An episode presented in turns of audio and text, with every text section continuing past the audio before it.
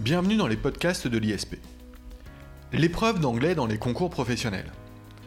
Il y a quelques semaines, les candidats admissibles au concours de l'ENM passaient une épreuve d'anglais, souvent considérée comme la plus difficile parmi les épreuves orales du concours. Dans quelques jours, c'est au tour des candidats, au barreau, de passer l'oral d'anglais. L'une des élèves de l'ISP, admissible, me confiait sa hantise, une quasi-phobie, à l'idée de se heurter à un examinateur dans la langue de Shakespeare. Ce sentiment est trop souvent partagé par les candidats au concours professionnel, notamment au concours juridique. Alors pourquoi l'épreuve d'anglais a-t-elle une place si spéciale dans ces concours? Pourquoi cette phobie? Comment la surmonter? Pour répondre à ces interrogations, je reçois aujourd'hui Axel Delmotte, professeur d'anglais à l'ISP. Axel Delmotte, bonjour. Bonjour Jacob Beribi. Alors ravi de vous recevoir. Je précise immédiatement pour nos auditeurs que eh ce podcast aura lieu dans une large mesure en français, même si je sais que euh, vous nous avez promis quelques sorties, saillies euh, en anglais, sachant que je vous ai également précisé que je ne saurais y répondre. Euh, je vous laisserai évidemment le crachoir pour y procéder. néanmoins, avant de que vous vous lanciez eh bien, dans la langue de Shakespeare, permettez-moi de vous poser un certain nombre de questions pour justement guider euh, nos auditeurs, nos élèves, ceux qui passent les concours juridiques de manière générale, euh, lorsqu'ils doivent se confronter effectivement à ces difficiles épreuves d'anglais. Euh, sachant que euh, moi-même, euh, ayant été confronté à ces épreuves, je comprends parfaitement leur phobie. Alors, première question, Axel Delmotte, pourquoi est-ce que tant d'étudiants, tant d'impétrants préparant les concours ont ce sentiment et continuent à avoir autant de problèmes avec l'anglais et j'oserais dire spécifiquement les étudiants français? Parce que je crois qu'on pourra le dire ensuite, euh, c'est pas forcément le cas des étudiants étrangers, euh, notamment les étudiants allemands qui se confrontent beaucoup plus aisément aux langues étrangères. Alors pourquoi est-ce que les étudiants français ont tant de problèmes avec la langue anglaise? Il me semble que ça tient beaucoup à la façon dont l'anglais est enseigné dans ce pays. Euh, non pas que ce soit mal enseigné, mais je pense qu'il y a presque un problème culturel, c'est-à-dire qu'il faut vraiment comprendre que l'anglais est une langue orale avant d'être une langue écrite. C'est une langue très pragmatique, c'est d'ailleurs pas un hasard si c'est devenu la lingua franca maintenant. C'est-à-dire que c'est une langue qui sert, c'est un outil. Et donc par définition, c'est une langue qui devrait d'abord s'appréhender par l'oral, avant de s'appréhender par l'écrit. Le seul problème, c'est que le français, c'est tout l'inverse, c'est une langue très analytique, très écrite. Et en France, dans l'enseignement, on est particulièrement concentré sur la structure, sur la grammaire, ce qui fait que tout d'un coup, il y a une espèce de pression qui, euh, comme ça, se pose sur les étudiants qui se disent, si je ne maîtrise pas exactement la structure, alors je ne peux pas parler. Ce qui fait qu'il y a énormément d'étudiants en France qui ne parlent pas parce qu'ils ont peur de mal parler. Soit ils parlent parfaitement, soit ils parlent pas du tout. C'est pas du tout le cas des étudiants étrangers, et d'ailleurs des Anglais des Américains qui parlent mal l'anglais eux aussi, mais qui utilisent l'anglais comme un véhicule de compréhension et de communication. Et donc, tant pis s'il y a des fautes, l'essentiel c'est de se faire comprendre. En France, on n'apprend pas l'anglais comme une langue pour se faire comprendre, mais pour une langue qu'il faudrait parler comme le français, où on sait qu'en français aussi, on reproche encore aux gens de dire après que tu sois parti ou des choses comme ça, même si tout le monde le dit. Donc à partir du moment où on n'arrive pas à comprendre que l'anglais est une langue qui sert à communiquer et pas une langue à écrire ou une langue à analyser, comme le français par exemple, eh bien on ne parle pas du tout. Ce qui fait que en fait, on se retrouve avec une espèce de double écueil. D'un côté, des étudiants anglais, euh, des étudiants français qui ont peur de parler parce qu'ils ne parleraient pas bien, mais en même temps, de l'autre côté, c'est assez étrange et paradoxal, l'idée que l'anglais serait une langue qui n'a pas de grammaire. Surtout si on a LV2 espagnol ou LV2 allemand qui sont des langues avec une grammaire très forte. Donc on a d'un côté ceux qui sont obnubilés par la structure et de l'autre côté ceux qui pensent que l'anglais n'a pas de grammaire. Donc euh, à la fois on ne parle pas ou quand on parle on fait des fautes de toute façon. Il faudrait donc trouver un moyen de cumuler les deux, c'est-à-dire prendre l'anglais d'abord et avant tout comme une langue pour parler, pour communiquer, et en même temps avoir conscience que l'anglais a une structure qui lui est propre et, l'étudier correctement, mais sans que ça devienne une espèce d'épée de Damoclès. Alors, je comprends d'autant plus que vous signifiez, Axel Delmotte, que euh, c'est effectivement, et je m'en rappelle quand j'étais au collège et au lycée, cette forme d'enseignement de l'anglais que j'ai suivi, euh, on va dire, euh, très littéraire. Hein. On travaillait beaucoup sur euh, les textes. Euh, je faisais partie de ceux qui n'ouvraient quasiment jamais la bouche. bon, c'était mieux hein, pour les oreilles de beaucoup, mais effectivement, ça ne m'a pas permis de progresser. Je me rappelle qu'on apprenait ces verbes irréguliers, etc. Alors, très bien, je vous entends, c'est une langue qui doit s'appréhender de manière différente du français, mais alors comment l'appréhender? Alors, c'est ce que je disais, il faut être capable de jongler sur deux fronts, particulièrement quand on va préparer des concours en France qui sont des concours vraiment formatés à la française, c'est-à-dire qu'à nouveau on va venir chercher les étudiants sur telle faute, telle faute, telle faute. Et en même temps, par exemple pour les concours juridiques où l'anglais est une épreuve orale, être capable de s'exprimer à tout prix. Donc il faut être capable vraiment de parler le plus possible sans penser systématiquement je fais telle faute, je fais telle faute, je fais telle faute, et en même temps et à côté, c'est-à-dire presque réussir à diviser, les, enfin, diviser le travail en deux parties différentes. En même temps, à côté, travailler tranquillement, sans pression, la structure, la grammaire et la syntaxe. Mais je pense qu'il faut d'abord et avant tout avoir envie de parler. D'ailleurs, ce que vous avez dit, Jacob Eribi aussi, je n'ouvrais pas la bouche et tant mieux, etc. C'est la même chose avec l'accent. Les Français ne parlent pas parce qu'ils se disent j'ai un accent pourri. Mais l'Allemand qui parle anglais, il a un accent allemand et il s'en fout. On est dans la même logique. On est les seuls qui avons peur de notre accent. Ou alors tout d'un coup, ça devient une caricature. C'est-à-dire qu'à nouveau, on se dit si je ne parle pas comme, je ne, dois pas, je ne parle pas du tout. Quoi. Il faut avoir, faut pas avoir peur de parler du tout. Faut, faut vraiment penser que l'anglais sert à communiquer, à s'exprimer. C'est quelque chose de joyeux là-dedans. Il n'y a pas quelque chose de, du domaine de l'épreuve, quoi. Alors, ok, je vous entends, mais alors, je me fais presque l'avocat euh, des, euh, des, élèves et étudiants de l'ISP. Euh, je, je, vous les avez vous-même en cours et je me fais l'écho de leurs sentiments premiers. Euh, c'est bien tout ça, mais c'est un peu abstrait, il faut que je parle, oui, mais comment parler, etc. Quel est le problème plus spécifique dans le cadre de la préparation d'un concours juridique? Pourquoi spécifiquement euh, les élèves qui sortent de l'université de droit, de la faculté, même certains Sciences Po euh, ont tant de problèmes pour affronter ces épreuves juridiques dans les concours professionnels. Mais d'abord parce que dans les années d'université qu'ils ont eu avant le concours, ils n'ont pas assez pratiqué, tout simplement. Ils ont quoi? Une heure d'anglais par semaine? Un créneau du style lundi matin de 8 à 9 Ils y vont pas nécessairement. En plus, ils ont souvent il y a cette idée que, enfin, pour les concours juridiques, très souvent l'anglais c'est quand même une épreuve d'admission, pas d'admissibilité. Donc elle passe deuxième, elle n'est pas la priorité. Donc pendant très longtemps on pratique pas du tout. Et tout à coup on se dit, oups, j'ai une épreuve d'oral, donc il faut que je pratique. Mais ça, ça n'a pas de sens. C'est comme aller à la salle de sport une fois par an et se plaindre du fait que ça fait mal, c'est ennuyeux et on ne progresse pas, quoi. Il faudrait vraiment la régularité. Oui, mais à la fin, je vais ni à la salle de sport ni je pratique mon anglais. Voilà, c'est ça. Sauf qu'il y a une épreuve et qu'il faut tout d'un coup parler et que si on se met à, à devoir parler comme ça en ayant pratiqué juste 15 jours avant même intensément, ça marchera pas, ça s'élèvera pas. Ce que vous êtes en train de nous dire, c'est que les épreuves, effectivement, d'anglais dans le cadre de ces concours sont des épreuves essentiellement orales. Est-ce que vous pouvez nous dire exactement quel est le format type euh, auquel correspond euh, cette épreuve? Alors, en général, euh, on part d'un texte qui doit être résumé. Et, mais ce résumé, en fait, ce n'est que l'espèce de, de launchpad, c'est l'espèce de Hmm, j'ai oublié le mot français, de, de rendre de lancement, de rendre de lancement de, de, l'épreuve orale. C'est-à-dire qu'il s'agit de commencer par un texte. On aurait pu leur proposer de prendre un sujet au hasard comme ça et de parler dessus, mais enfin, s'ils connaissent pas le sujet, ils diraient rien du tout. Donc, avec le texte, on a une espèce de démarrage comme ça, petit résumé rapidement. Et ensuite, il s'agit de développer un commentaire personnel à partir du thème qui est développé dans le texte. Et ça aussi, c'est quelque chose qui est tellement pas français, qui est tellement anglo-saxon. Le français est dans, euh, dans un culte de la dissertation, c'est-à-dire qu'on va tout couvrir antithèse, synthèse, etc. Euh, chez l'anglais, que ce soit à l'écrit avec l'essai ou à l'oral avec le commentaire, il s'agit de développer une opinion personnelle, c'est-à-dire tiens, moi par rapport à ça, je suis d'accord, je suis pas d'accord, je pense qu'il faudrait faire ça, ou bien je m'interroge sur, d'ailleurs on n'est pas obligé de connaître parfaitement ce qui se passe, et euh, c'est là le plus important en fait. Et le seul, le gros problème, c'est que quand on a peur de parler, plus quand on n'est pas habitué en France à développer son opinion personnelle, tout cela dans une langue étrangère, fait qu'évidemment le corps de l'épreuve, qui est donc ce commentaire après le résumé, passe à l'as ou est réduit ou devient en tout cas cause d'angoisse. Très concrètement, euh, donc ce sont des textes la plupart du temps qui sont proposés.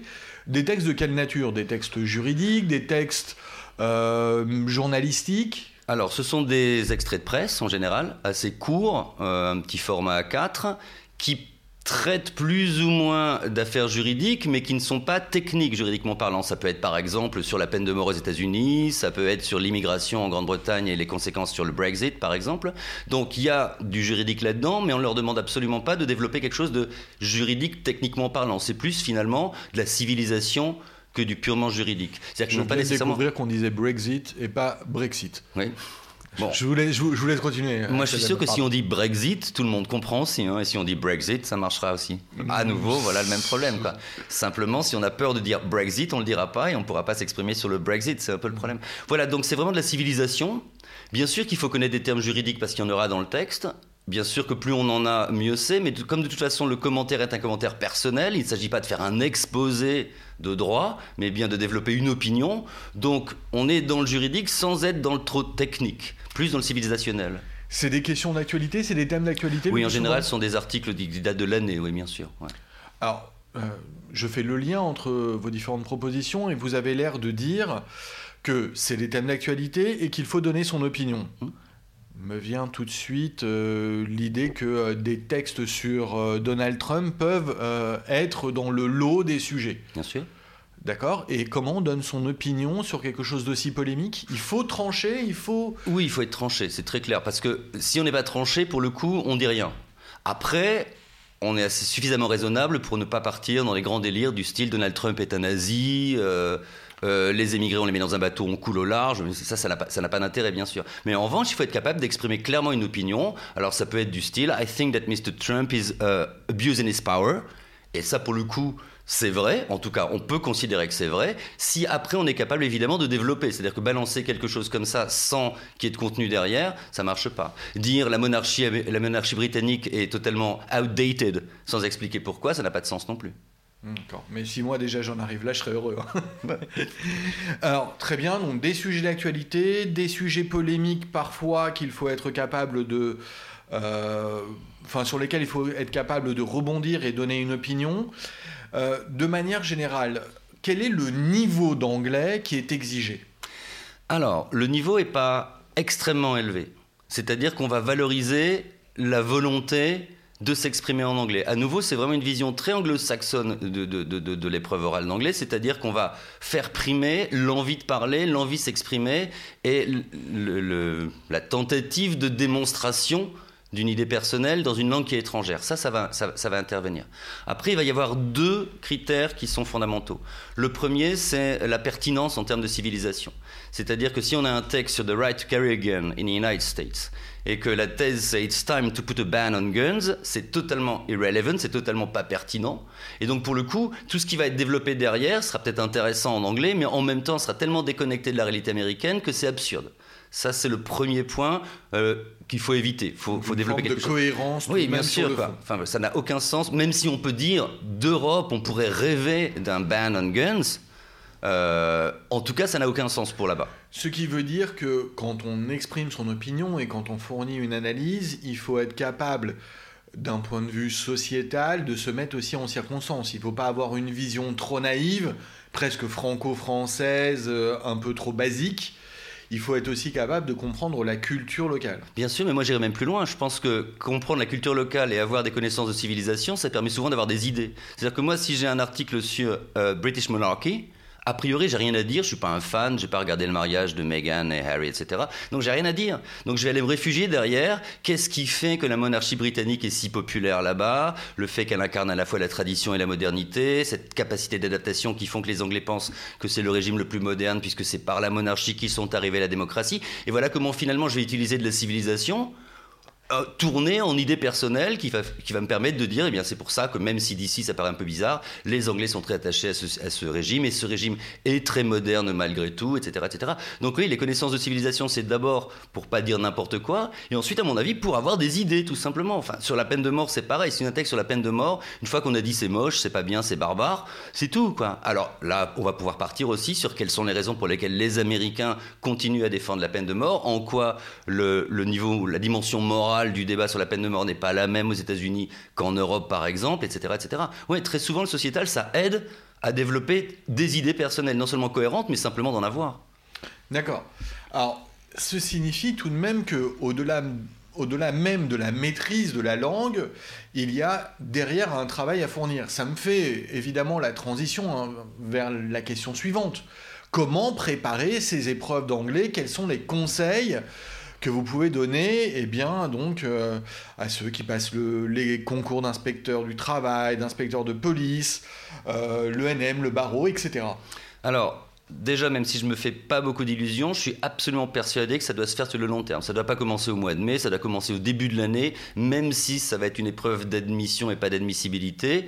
Il faut à tout prix le faire sur la régularité. C'est comme le sport, c'est comme la musique. Si on le fait pas régulièrement et sur le long terme, ça, on n'arrivera pas à grand chose. Et si on le fait sur le long terme, pour le coup, on a vraiment le temps de varier les plaisirs, si j'ose dire. C'est-à-dire qu'il faut d'un côté, mais là aussi petit à petit, vérifier qu'on a au moins les bases de grammaire. Il y a quoi 20 règles de grammaire, il y a des tonnes de bouquins de grammaire euh, de base, mais des bouquins de terminale, hein, ça suffit largement, pour vérifier que la vingtaine de points un peu fondamentaux euh, sont maîtrisés. Et si on ne le fait pas à l'avance, ça ne sert à rien d'apprendre une règle de grammaire. Une fois qu'il s'agira de parler, la, la règle ne va pas s'appliquer. Donc pour le coup, il y a besoin d'entraînement. Donc il y a vraiment un travail sur la grammaire, ça c'est sûr. Le deuxième travail fondamental, c'est la civilisation. La civilisation, il y a quelques notions à connaître euh, de base qui sont théoriques, comme par exemple les, le Bill of Rights, les premiers amendements de la Constitution américaine, le fonctionnement du système politique et juridique en Angleterre et aux États-Unis. Mais l'essentiel de la civilisation, c'est en lisant de la presse pendant toute l'année, c'est-à-dire qu'on se tient à l'actualité, et en se tenant à l'actualité, on peut faire les liens avec les bases de civilisation. Enfin, le, droit de porter une arme maintenant aux États-Unis, c'est exactement euh, ce que les, les, pères fondateurs ont fait en 1787. L'élection de Donald Trump comme une espèce de réponse de la communauté blanche euh, aux États-Unis, ça, ça, connecte totalement avec le mouvement noir et minoritaire depuis les années 60. C'est-à-dire qu'on fait de la civilisation en lisant la presse régulièrement, et puis on prend des idées aussi, tout simplement. On n'est pas obligé d'avoir ses propres idées. Tout d'un coup, on lit un article, on dit tiens, cette idée-là, je l'aime bien, je la garde. D'accord, mais cet article, on le lit en français ou en Non, anglais? non, on lit en anglais, bien sûr. D'accord. On le lit en anglais et on le lit à haute voix. Alors concrètement, les sources, je vais sur Internet. Oui, bien euh, sûr, je- bien sûr. D'accord, très bien. Bien sûr, oui. Alors, maintenant, l'essentiel des journaux sont devenus payants, ou alors quelques-uns proposent un ou deux articles gratuits, mais enfin, comme il y en a certains qui sont totalement free online, euh, et qui, dans l'idéal, on lirait quoi Un article un jour sur deux Bon, sur trois peut-être, ok? Donc on a largement assez sur Internet pour avoir les articles qu'on veut, quoi. D'accord. Alors ça, ça va me donner les bases grammaticales, puis ça va me donner eh bien, des connaissances, on va dire, sociologiques, avec évidemment du vocabulaire, puisque je vais lire. Bien sûr. C'est tout, ça suffit? Non, non, non, ça suffit pas. Ça va aussi me permettre de m'entendre parler anglais et à force de le faire, très clairement, on va se décomplexer. Il n'y a pas besoin de s'enregistrer, ça c'est catastrophique en général, mais au moins de s'entendre. C'est pour ça qu'autant lire à haute voix le plus souvent possible. Et d'ailleurs, c'est là qu'on va s'apercevoir, comme pour la salle de sport ou pour la musique, qu'au bout de 15 jours, 3 semaines, un mois, 2 mois, whatever, euh, on se met à lire de plus en plus vite, on est de plus en plus à l'aise, et donc on va entendre qu'on est capable de s'exprimer. Et de ce fait-là, après, quand il s'agira non seulement de lire, mais aussi de parler soi-même en anglais, alors on y arrivera plus facilement. Ça, c'est certain. Évidemment, si on a moyen aussi d'utiliser le langage pendant tous ces mois de, préparation au concours avec des, des- anglo-saxons, eh, c'est l'idéal, ça pour le coup. Mais c'est sûr que c'est pas toujours facile. Mais rien que seul, ça marche très bien. Si on parle tout haut et si on, si on essaye soi-même aussi de réfléchir tout haut, quelque chose sur un article, un article qu'on même en français, par exemple. Je vois dans le monde un truc sur le Brexit et je me dis, tiens, si j'avais le Brexit, qu'est-ce que je dirais pendant 10 minutes sur le Brexit? Et j'essaie de me le dire en anglais et si possible à haute voix. Et Personne progressivement. fait ça, Mais- Axel Delmotte, personne. Mais c'est bien dommage parce que pour le coup, ceux qui le font fonctionnent beaucoup mieux que ceux qui ne le font pas, ça c'est sûr. Mais ne pas le Je l'ai faire. pas fait, je fonctionne Non, pas. mais je d'accord, bien d'accord. Mais je vais revenir à ma métaphore, enfin ma métaphore de la salle de sport. Quoi. Ceux qui ne vont pas au sport, à moins d'avoir une espèce de morphologie absolument miraculeuse, euh, Oui, c'est mon cas. Voilà, c'est ça. euh, ne progressent pas autant que ceux qui vont euh, suer à la salle de sport régulièrement. Alors, je vais vous contrarier tout de même, euh, Axel Delmotte. Je suis désolé, mais en l'occurrence, j'ai pas 4 mois, j'ai pas 5 mois. euh, je passe mon oral d'anglais dans 15 jours. Je fais quoi? Oui, je sais qu'il y a des méthodes aussi pour apprendre à jouer les concertos de Beethoven en 15 jours, euh, mais euh, ça marche pas. Pour le coup, je fais. Si j'ai 15 jours. Euh, Allez, donnez-moi un programme sur 15 jours. Nos élèves là, nos élèves, l'étudiante dont je parlais en introduction, elle passe son oral dans 15 jours. Qu'est-ce qu'on lui dit? Alors, j'essaye de regarder dans la presse euh, une dizaine de thèmes. Et je lis les articles là-dessus et j'essaye de me faire des commentaires personnels euh, en cherchant le vocabulaire.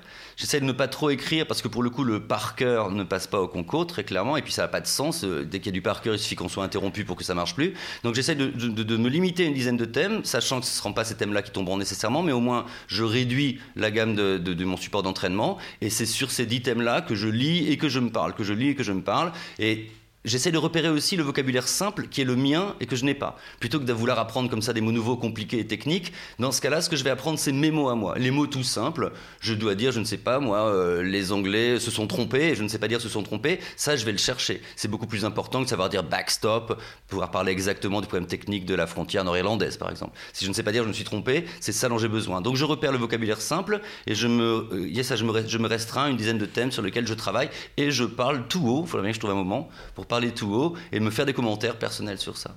Vous avez quelques thèmes à suggérer euh, Bien à sûr. nos étudiants pour Bien sûr. Alors sur les États-Unis, on a toujours les mêmes thèmes free speech, euh, c'est-à-dire tous les, plus ou moins les droits qui sont garantis par le, le Bill of Rights, le free speech, euh, the freedom of the press, the right to carry a gun, uh, the death penalty, uh, prisons in the United States of America, immigration.